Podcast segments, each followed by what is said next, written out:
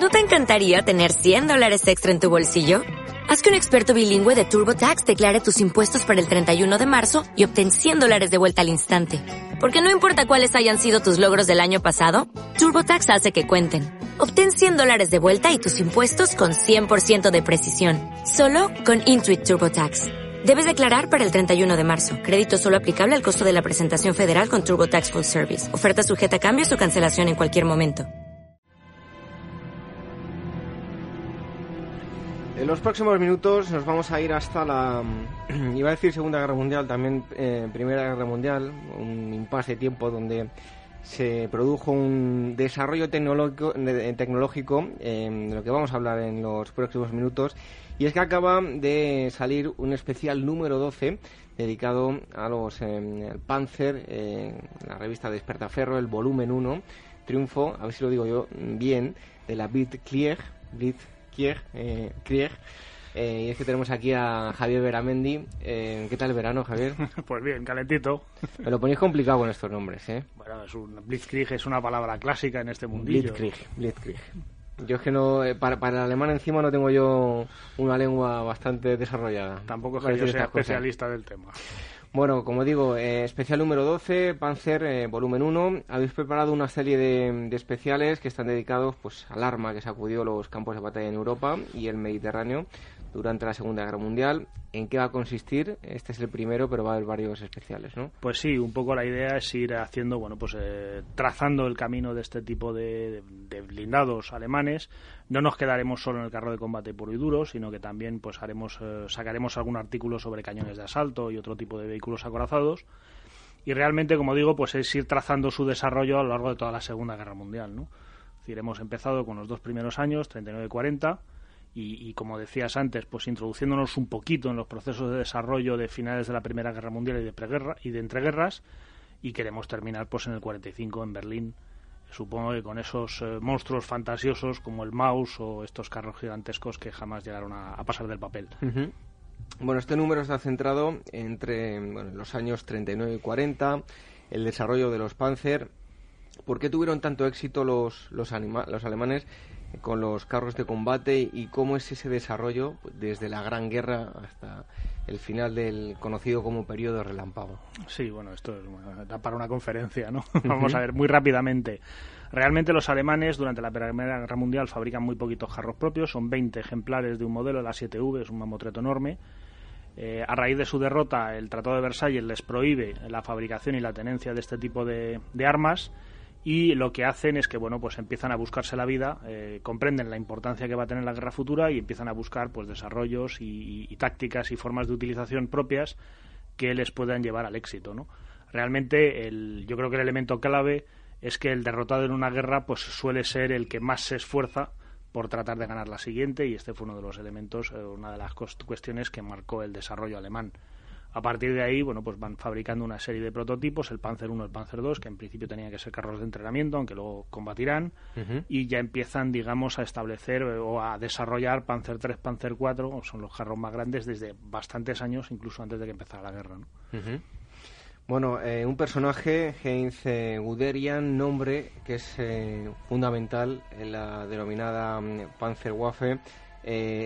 Se ha creído que fue un auténtico visionario, pero bueno, nuevas investigaciones, como reflejáis en, la, en el número, le quitan peso en este proceso de, desarrollo de la Panzerwaffe, ¿no? Sí, esto, bueno, esta, este, este cambio está ya con un autor americano, James Corum, en las fuentes, las semillas de la Blitzkrieg, y realmente lo que hace este hombre pues es eh, analizar todos los escritos de entreguerras, y descubre pues que hay toda una serie de personajes que no son Guderian, que habían trabajado en el tema de los carros, entre otros Ernst Volkheim, por ejemplo, y que realmente bueno pues eran los que habían sentado las bases de, aquel desarrollo.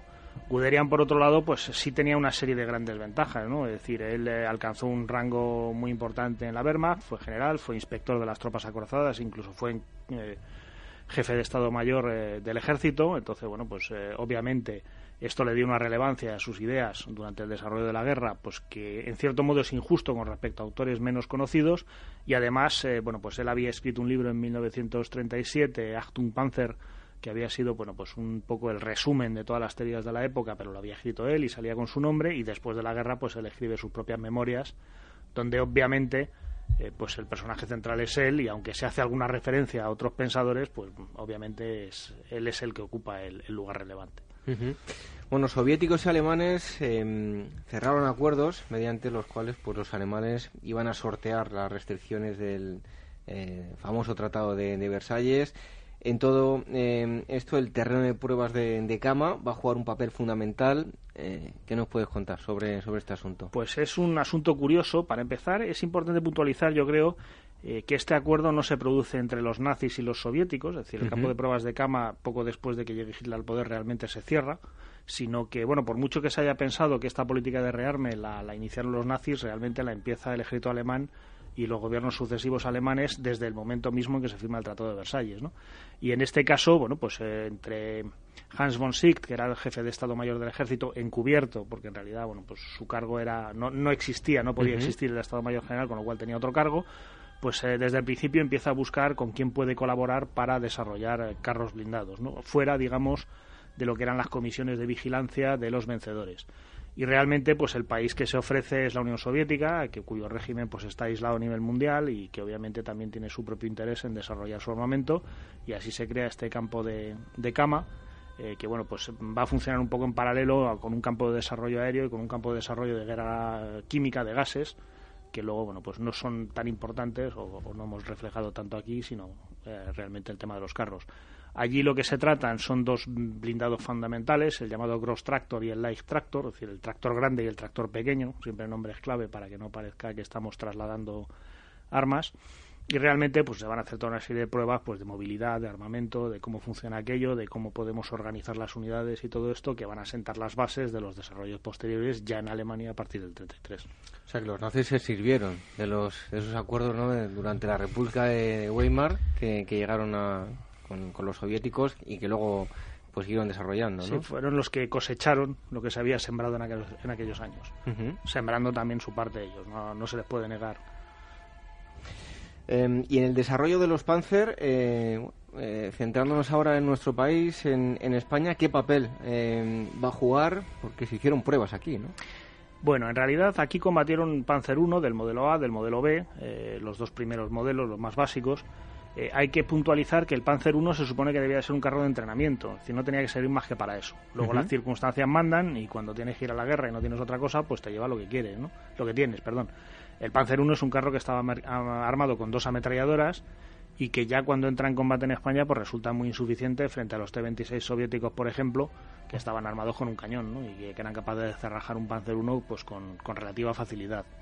El propio Guderian, del que hablábamos antes en su obra, eh, bueno, pues viene a decir que, lo que sucedió en España nunca pudo ser un ensayo, entre otras cosas, porque no se habían utilizado carros en masa, sino que unidades muy pequeñitas, eh, porque realmente se habían utilizado pues en unas circunstancias de inferioridad que tampoco permitían ver mm, cuál era todo el potencial eh, de los carros en España. También es cierto que, hombre, algo se aprende siempre, ¿no? Es decir, bueno, pues entre otras cosas que tu carro no vale frente al carro enemigo ya es un aprendizaje importante y que sirve para que se acelere el desarrollo de otros modelos. Pero bueno, eh, nos podemos quedar con la idea general de que aunque mm, de cara a la aviación España sí fue un campo de pruebas más importantes, eh, de, cara al, de cara al cabo de, al, lo diré, de cara al carro de combate, pues fue una cuestión mucho mucho menor. Estamos hablando con Javier Beramendi, director de Historia Contemporánea de Espertaferro. Eh, ya pueden ustedes acudir a los kioscos y disfrutar del especial número 12 dedicado a Panzer eh, volumen 1. PZ KPFW. Así se designaba, ¿no? es la abreviatura de Panzerkampfwagen, que viene a traducirse como vehículo acorazado de combate. Eh, fue un carro de combate utilizado en, en Rusia, en el norte de, de, África, y después se van a reutilizar. Eh, ¿Qué nos puedes contar de, este carro ligero? supongo que te refieres al modelo 2, porque Panzerkampfwagen es una denominación genérica. Eh, bueno, sí, el modelo 2 pues es un poco uno de los que actúan en todos los escenarios. Era uno de esos modelos de entrenamiento que decíamos antes, que llegado el momento, pues eh, tiene que entrar en combate. Está armado con un cañón de 20 milímetros, eh, un cañón semiautomático con una cadencia de fuego bastante importante, sobre todo para su época. Y realmente, bueno, pues lo que hicieron los alemanes es que según van descubriendo que este carro se vuelve obsoleto porque su blindaje es escaso eh, y porque su armamento ya no es capaz de perforar los últimos modelos con los que se tiene que enfrentar, pues lo que se hace con este y con otros muchos modelos es utilizar el chasis pues para llevar toda una serie de armas, ¿no? Entonces, bueno, pues normalmente son armas contra carro, piezas de artillería. Eh, no voy a entrar en una descripción exhaustiva de, modelos porque realmente ya hablaríamos de pesos, de capacidades, pero realmente, bueno, pues fue una de las eh, grandes ocurrencias en ese sentido, porque claro, su industria tampoco daba para fabricar eh, pues cañones o cañones autopropulsados con un modelo propio en grandes cantidades también va a ser su némesis, porque esto va a suponer, no se va a hacer solo con el Panzer II, se va a hacer con toda otra serie de modelos, y al final lo que va a suponer es una multiplicidad eh, de carros y de vehículos eh, totalmente disparatada, que de cara a los talleres de reparación, pues eh, como utilizan piezas distintas, pues va a ser un poco una pesadilla, ¿no? Necesito 200 rodamientos de este modelo y me llegan del modelo superior, del modelo inferior, o a ver cómo lo arreglamos, no me llegan, se los tengo que mandar al ejército de al lado que sí tiene el modelo, en fin, esto va a ser uno de los grandes problemas logísticos de los alemanes. Pero bueno, entre tanto, pues la idea, digamos, de, solucionar la papeleta, de utilizar estos chasis para, armas más potentes, pues funcionó. Hablas precisamente ahora de la industria. Eh, para el desarrollo de los Panzer se tuvo que crear eh, desde cero un, un sector industrial, ¿no? Bueno, realmente eh, en 1914 el carro de combate no existe, en 1918 se ha convertido en una realidad y, ciertamente los alemanes, pues como no lo pueden ni fabricar ni desarrollar, pues su industria no está preparada para eso hasta que se inician, eh, digamos, la, producción o se empieza a trabajar en la producción en serio, ¿no? Aquí nos encontramos con marcas como MAN o como Rheinmetall, que habían estado fabricando cañones, MAN que fabrica camiones, si no me equivoco, hoy en día, el doctor Ferdinand Porsche, que montará una famosa casa de automóviles, pues también diseñaba carros. Es decir, eh, realmente, bueno, pues se trae gente de la industria automovilística, de la industria de la artillería, de la industria pesada, se van juntando y son estas mismas marcas las que empiezan a fabricar o a preparar, digamos, las plantas de montaje y a diseñar los carros y a... Entonces, lógicamente es una partida desde cero, pero siempre con digamos el, soporte o el colchón o el escalón de salida que también supone pues el tener una industria automovilística y el tener pues diseñadores de armas y este tipo de cosas. Luego nos hablabas ahora de un, de un carro, eh, hay otro el carro medio, el eh, Panzerkampfwaffen, el 3. ¿Qué diferencia hay entre este y otro que nos hablabas? Pues básicamente, bueno, la diferencia, vamos a hablar de tres categorías de, carros, ¿no? Si queremos, ligeros, medios, pesados. Eh, era una cuestión de peso, fundamentalmente, y lógicamente, pues con el peso venía la capacidad y el tamaño del armamento, la cantidad de blindaje, la potencia del motor, es decir, a más pesado un carro, a más armado un carro y a más blindado, más pesa, más motor necesita, más caballos de, potencia y esto pues todo va incrementando el peso, ¿no? Lo cual nos lleva a una especie de pesadilla logística en el sentido de que si le pongo un cañón más grande y lo blindo mejor para que no me lo rompan, para que se mueva a la misma velocidad necesito más motor, con lo cual ya es un carro más caro, más difícil de desarrollar. Este motor incrementa otra vez el peso, con lo cual volvemos a tener el mismo problema de inicio, necesito más motor todavía. En fin, todo esto es la, la carrera eh, cañón blindaje motor que se va a desarrollar a lo largo de toda la guerra y no solo en Alemania.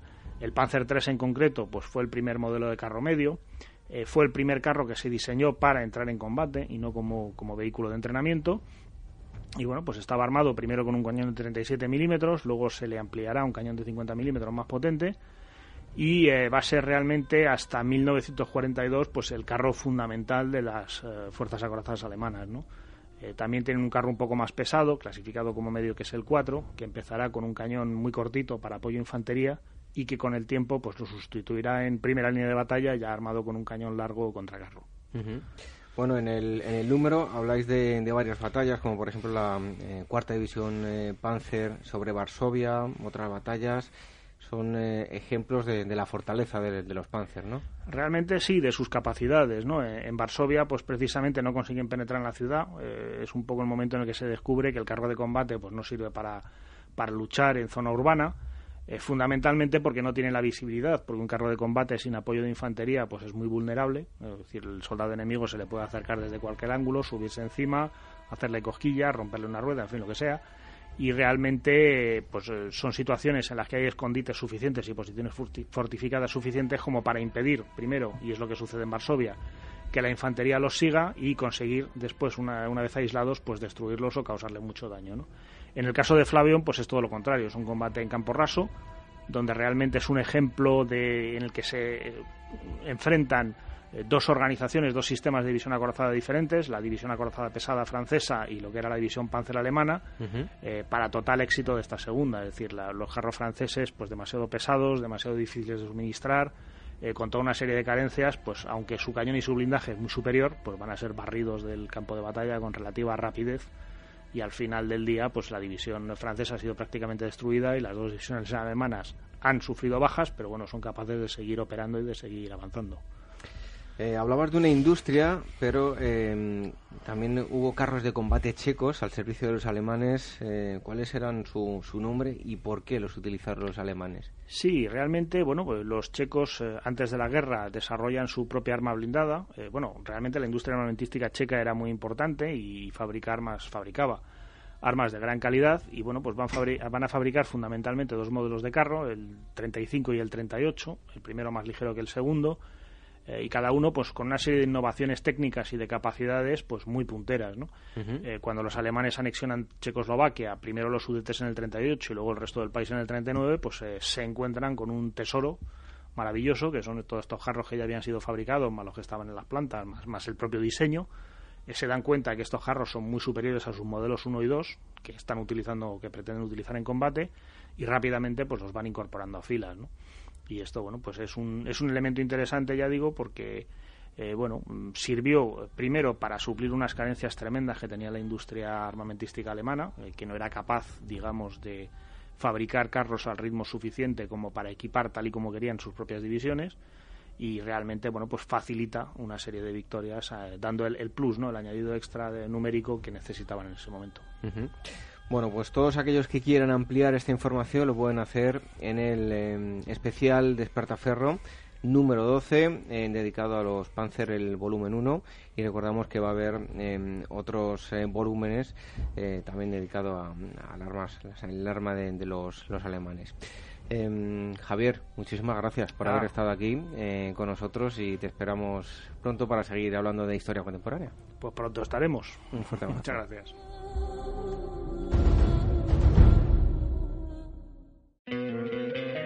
¿No te encantaría tener 100 dólares extra en tu bolsillo? Haz que un experto bilingüe de TurboTax declare tus impuestos para el 31 de marzo y obtén 100 dólares de vuelta al instante. Porque no importa cuáles hayan sido tus logros del año pasado, TurboTax hace que cuenten. Obtén 100 dólares de vuelta y tus impuestos con 100% de precisión. Solo con Intuit TurboTax. Debes declarar para el 31 de marzo. Crédito solo aplicable al costo de la presentación federal con TurboTax Full Service. Oferta sujeta a cambios o cancelación en cualquier momento.